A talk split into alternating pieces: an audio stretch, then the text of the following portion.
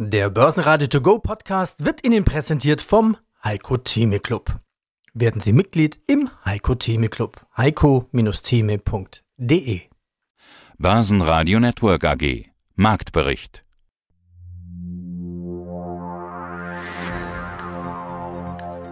Aus dem Börsenradiostudio begrüßt Sie Peter Heinrich. Nachdem gestern noch über einen neuen Kalten Krieg spekuliert wurde, in dem sich China und die USA gegenüberstehen werden, hakt die Börse das Thema Taiwan ab. Die Kurse steigen wieder. Der Schub für den DAX kam auch aus den USA von der Wall Street. Schlusskurse Frankfurt DAX plus 1%, 13.587 Punkte. MDAX plus 1,6%, 27.806 Punkte. Und der ATX TR 6.341 Zähler, eine Differenz von plus 0,3%. DAX-Verlierer ist BMW mit minus 4,7%. Wir fragen nach beim Vorstand. Heinrich, hallo, mein Name ist Nikola Peter, Finanzvorstand bei BMW. Rekordgewinn von 12,13 Milliarden. Heute die Zahlen der BMW Group, Zahlen H1, Ausblick, Energiekosten und die neue Klasse wurde definiert, wofür BMW steht. Zum Ende des Jahrzehnts soll die neue Klasse bereitstehen und mehr als die Hälfte des Umsatzes und Absatzes ausmachen. Starten wir mit der neuen Definition. Ja, wofür steht denn diese neue Klasse? Ja, die neue Klasse spielt auf unserer Elektrifizierungsstrategie eine Schlüsselrolle. Wir waren mit dem i3 und dem i8 ein Pionier im Thema Elektromobilität. Jetzt sind wir in der zweiten Phase äh, gut unterwegs mit äh, Produkten wie dem i4, dem iX, dem vollelektrischen Mini. Es kommt der vollelektrische i7, also der erste Siebener, das erste Luxuslimousine überhaupt, die äh, voll elektrifiziert ist. Dann ganz wichtiges Modell äh, von einfach von Volumenaspekt, äh, der iX1. Und dann ab Mitte des Jahrzehnts kommt dann der nächste Schritt mit der neuen Klasse. Die neue Klasse, die voll auf Elektrifizierung und Digitalisierung ausgelegt ist und die dann das Momentum entwickeln wird, äh, damit, das ist unsere heutige Annahme, in 2030 ungefähr die Hälfte des Absatzes, vielleicht sogar ein Tick mehr, voll elektrisch sein kann. Vielleicht haben Sie eine Zahl zur Hand. Wie viele der Bestellungen sind denn jetzt schon E-Autos? Ja, wir, wir, wir, gehen davon aus, dass wir in, in diesem Jahr eine Größenordnung von 10 Prozent von unserem Absatz mit vollelektrischen Fahrzeugen machen können. Da sind wir gut unterwegs. Und das sind, äh, wie gesagt, insbesondere äh, Produkte wie der i4, der iX. Und wir hören natürlich nicht auf bei 10 bei 10 Prozent. Wir sind gerade dabei zu investieren investieren, insbesondere in, auch in, in, die, in Kapazitäten in, für Batteriemodulfertigung und Dinge, die sehr werksnah gemacht werden müssen. Und das hilft uns dann auch in 23 und 24 vor Launch, vor Markteinführung der neuen Klasse, auch weiterhin sehr stark mit vollelektrischen Fahrzeugen zu wachsen. Ich glaube, da sind wir sehr gut unterwegs. Wir schauen auf die Zahlen. Der Umsatz schoss um rund ein Fünftel auf 66 Milliarden Euro nach oben. Rendite 11,3 Prozent. H1 top, Haken dran. H2, da wird es wahrscheinlich vorsichtiger. Kommen wir zu diesen klassischen Problemfeldern. Die Liste ist lang. China, Lockdowns, Chipmangel, Lieferketten, steigende Rohstoffpreise, Energiekosten, wirtschaftlicher Gegenwind, Inflation. In der Summe, mit wie viel Gegenwind rechnen Sie denn und mit wie viel weniger Bestellungen? Und gehen Sie eigentlich von einer stärkeren Rezession aus? Also der erste Punkt, ich glaube, wir können in dem, in dem wirklich schwierigen, nicht einfachen Umfeld, in dem wir uns momentan bewegen, sowohl mit dem zweiten Quartal als auch mit dem ersten Halbjahr zufrieden sein. Sie haben es gesagt, Umsatz ist gewachsen, obwohl wir ja im äh, Absatz zurückgegangen sind aufgrund von Versorgungs-, insbesondere Halbleiterthemen. Was hat dazu beigetragen? Dazu hat auch beigetragen, dass wir einen sehr guten Mix gehabt haben, also insbesondere auch hochwertige Fahrzeuge sehr gut vermarktet haben und auch gleichzeitig sehr effizient, obwohl wir viel investieren, obwohl wir in Zukunftsthemen in investieren, wie Elektrifizierung, Digitalisierung, äh, sicherstellen konnten, dass da eine gute Rendite raus, rausgekommen ist und ein sehr starker äh, Free Cashflow. Der Gegenwind, den wir haben, das sind die Themen, die Sie angesprochen haben. Inflation, steigende Zinsen. Was passiert mit Corona-Themen der zweiten Jahreshälfte wissen wir nicht ganz, wissen wir nicht ganz genau. Und trotzdem sind wir nicht pessimistisch, denn wir wollen ja im zweiten Halbjahr 2022 gegenüber dem zweiten Halbjahr 2021 solide wachsen. Wir sind also weiterhin auf Wachstumskurs. Also solide wachsen heißt bei uns in der Definition irgendwas zwischen 5 und 10 Prozent. Also trotz diesem ganzen Gegenwind sind wir optimistisch, dass wir wachsen können. Was veranlasst uns zu diesem zu dieser, zu dieser Prognose. Das ist zum einen das weiterhin sehr gute Produktmomentum und auch Marktmomentum in Asien, in den Vereinigten Staaten. Wir sehen Abschwächung der Nachfrage in Europa. Ich würde das als Normalisierung bezeichnen. Wir hatten eine mhm. sehr, sehr hohe Nachfrage in Europa nach den Corona-Jahren und das normalisiert sich äh, jetzt wieder. Und vor dem Hintergrund erwarten wir, dass wir hier wirklich ein, eine vernünftige Balance hinbekommen aufgrund unseres starken Auftragsbestandes, den wir auch in Europa noch, noch haben. Und das wird sich dann äh, in Richtung Jahresende, mal normalisieren nennen. Das ganze Interview finden Sie auf börsenradio.de in Langform. Unsere Interviews des Tages. BMW Rekordgewinn 13,2 Milliarden. Starke Preissetzungsmacht. CFO Dr. Peter zur neuen BMW-Klasse. Lenzing CEO Silaf. Lenzing konnte 90% der Kosten an die Kunden weitergeben. Deutliches Umsatzplus von 25%. Und wir haben ein Interview mit dem Vorstand und Gründer von Wikifolio. Wikifolio macht einen Tech-Aktiencheck unter seinen Top-Tradern. Mit dem Ergebnis, das sind die besten 15 Tech-Aktien. Und Dr. Polleit mit einem Buchtipp über den Krieg gegen Gold.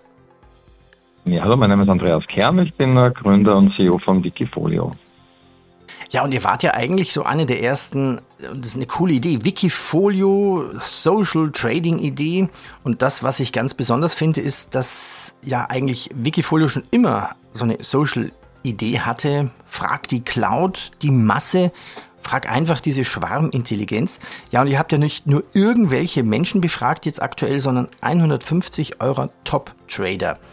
Es war quasi so eine Art Tech-Aktiencheck. Und das dritte, haben wir jetzt vermutlich nicht sehr stark noch aufbereitet, aber das war eigentlich der Grundauslöser, überhaupt die Idee, das Thema Einstufung in Richtung Value und Growth. Also entstand im Grunde auch die Idee, wir haben Daten gesucht, wie man Aktien in Value und Growth einstufen kann und haben gemerkt, diese Daten gibt es nicht vernünftig am Markt, auch weil das gar nicht mehr so leicht ist. Das wird, das, das wird ja auch heiß, das wird auch heiß diskutiert. Das habe ich jetzt auch gestern erst mit einem, mit einem Fondsmanager diskutiert. Was ist groß, was ist Value? Und diese, diese Antwort ist fast nicht, so, nicht, nicht, nicht korrekt zu geben. Genau, und das, das haben wir jetzt auch als Datenpool. Die Idee ist dann im Grunde ein wesentlicher, ein größeres Konzept geworden, der Aktiencheck. Aber vielleicht zu Value und Growth da ein, einen Bereich äh, vorweggenommen. Bei Value ist Europa scheinbar nicht so schlecht. Also da herausstechend sind Siemens und SAP. Die können nur Value und kaum Growth. Beides kann Google und auch Baidu. Und auf der äh, Growth-Seite sticht zum Beispiel Shopify oder Nvidia hervor. Aber interessant ist, dass Europa eigentlich nur im Bereich Value was vorweisen kann. Und dass, äh, wie man es eh intuitiv, äh, glaube ich, ja wahrnimmt, dass Google und Baidu, die im Grunde ja sehr vergleichbar sind vom Modell her, äh, dass die beides können. Und das kann ich auch vorwegnehmen. Google ist in allen Perspektiven extrem herausragend, was die Bedeutung fürs eigene Portfolio bedeutet. Mhm.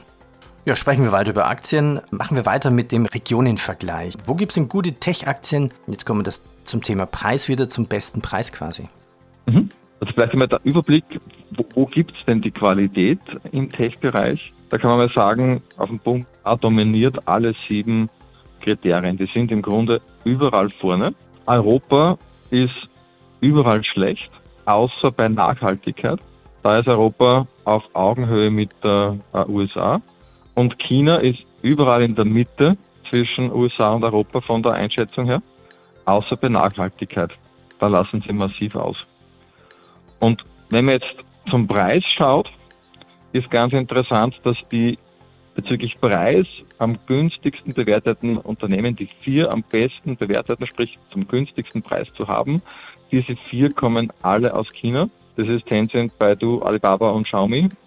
Und das zählt schon sehr äh, stark auf. Äh, dass die Unternehmen scheinbar dort gut sind, aber dass offensichtlich da ein gewisses Risiko äh, zum Standort, Vertrauen in die Staatsführung, solche Themen äh, da entsprechend eingepreist sind.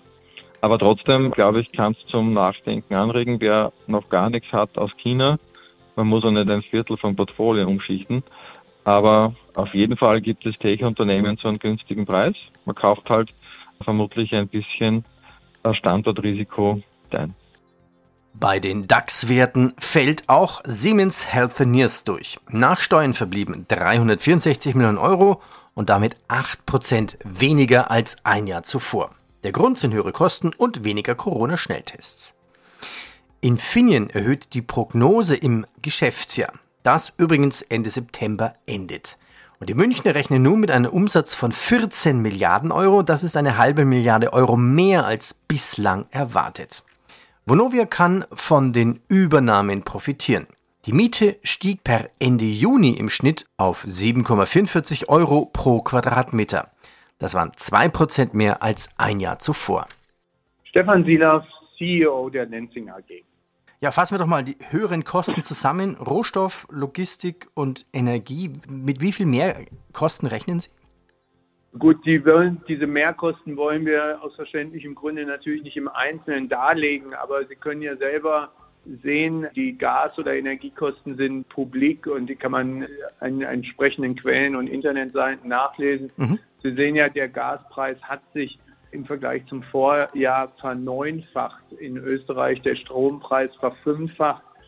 Wenn wir jetzt nach vorne gehen, dann sehen wir auch den Future-Gaspreis weiter steigen, wenngleich im, im selben Umfang, wie das heute auch in den Medien in Deutschland prognostiziert würde. Da ist auch mit Sicherheit ein Effekt davon, dass wir höhere und bessere Absicherungen, äh, was Gas angeht, haben. Wenn wir den Schilderungen der Bundesrep äh, Bundesrepublik Österreich Glauben schenken dürfen. Zum Thema Kreislaufwirtschaft und Nachhaltigkeit komme ich gleich noch. Nochmal zu den Zahlen. Der Umsatz stieg in H1 primär aufgrund der höheren Faserpreise um 25 Prozent gegenüber dem Vorjahreszeitraum auf gerundet 1,3 Milliarden. Wie viel Prozent Ihrer Kosten konnten Sie dann weitergeben und werden Sie auch weiter nochmal die Preise steigern können? Also äh, sehr gute Frage und da sind wir auch durchaus ähm, sehr zufrieden. Wir haben es geschafft, rund 90 Prozent im ersten Halbjahr der Kostensteigerung weiter äh. Das heißt, Sie sehen auch, ja, unser EBITDA ist leicht rückläufig gegenüber Vorjahr, aber in Summe haben wir, wie gesagt, rund 90 Prozent dieser Kostensteigerungen weitergegeben. Es wird für uns natürlich immer schwieriger, diese Kostensteigerungen weiterzugeben, wenn wir ein, im, im globalen Wettbewerb stehen und wir dort deutlich unterschiedliche Energiekostensteigerungen erleben. Eine Kohle in China ist nur in Anführungszeichen verdoppelt, ein Gas in Österreich verneunfacht. Das heißt, wir werden auch dort an Limiten stoßen, wo wir nicht jeden, jede Kostensteigerung weitergeben können. Und darum sind wir gerade am Standort in Heiligenkreuz auch in Diskussionen mit Entscheidungsträgern und hoffen, da auf offene Ohren zu stoßen, dass wir auch hier entsprechende Unterstützung für einen fairen Wettbewerb für ein österreichisches Unternehmen bekommen. Ja, irgendwann ist ja auch die Schmerzgrenze erreicht. Die Inflation ist ja auch weltweit hoch. Also hohe Kosten für Energie, Rohstoffe, Logistikkosten. Nennen wir noch eine Zahl. Das Periodenergebnis ging um 25 Prozent auf gerundet 72 Millionen zurück. Jetzt haben wir noch Faktoren. Wie sehr hat denn der Lockdown in China gebremst und der schwache Euro auf die Bilanz gedrückt? Ja, ich glaube, Sie haben schon richtig erkannt, der, das Periodenergebnis ist in der Tat äh, rückläufig versus der Vergleichsperiode im Vorjahr. Und dafür zwei Treiber. Einerseits die massive Kostensteigerung, aber andererseits dürfen wir nicht vergessen, wir haben im ersten Halbjahr diesen Jahres zwei große Werke hochgefahren. Das heißt, wir haben die kompletten Kosten, aber wir hatten noch keinen EBTA-Beitrag. Und insofern wurde das Periodenergebnis konsequenterweise dadurch auch gemildert. Also zwei Faktoren, Kostensteigerung als auch, wie gesagt, die zwei Werke, die im Hochfahrprozess sind.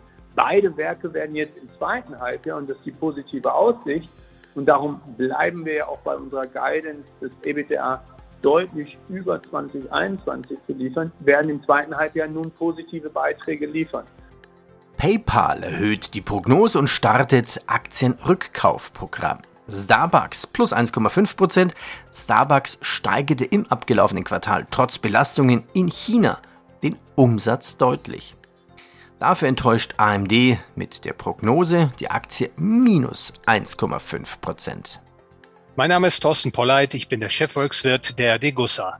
Und Sie sind ja auch der Autor des Degussa Marktreports. Und hier ist der Podcast dazu.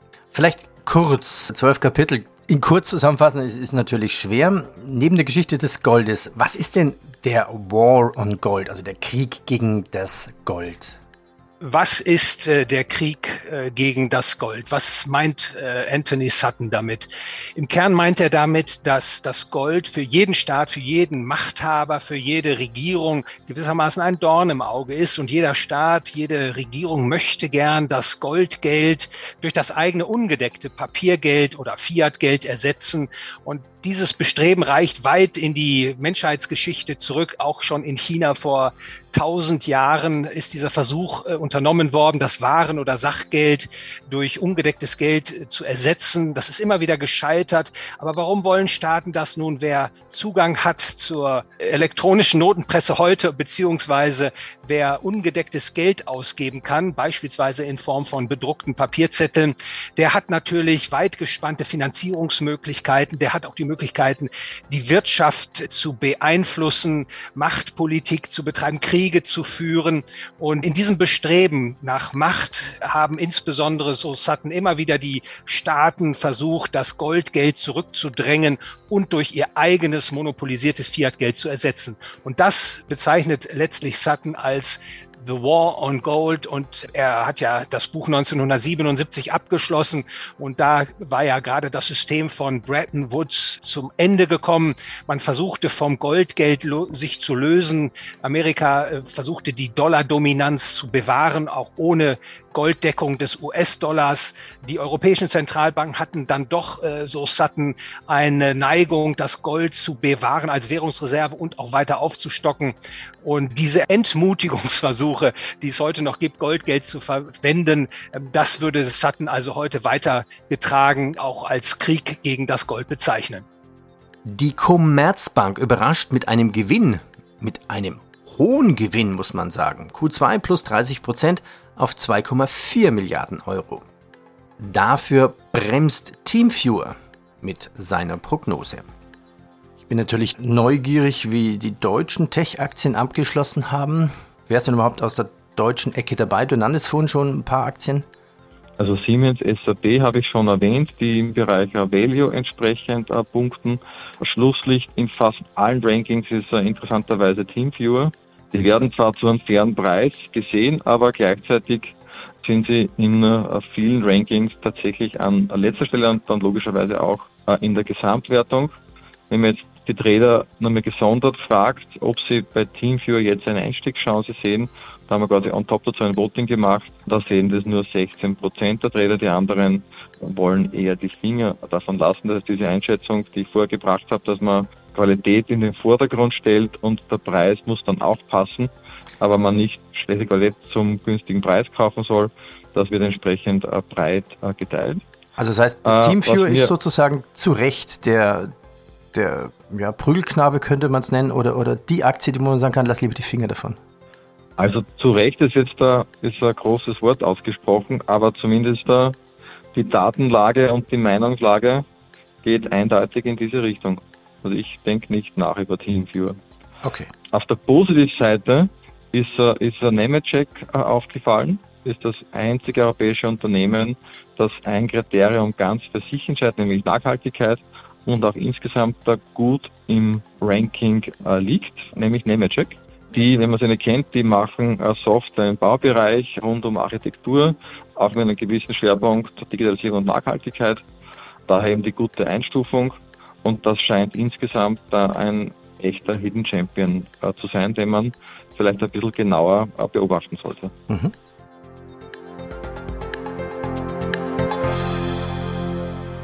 Börsenradio Network AG. Marktbericht. Der Börsenradio To Go Podcast wurde Ihnen präsentiert vom Heiko Theme Club. Werden Sie Mitglied im Heiko Theme Club. heiko-theme.de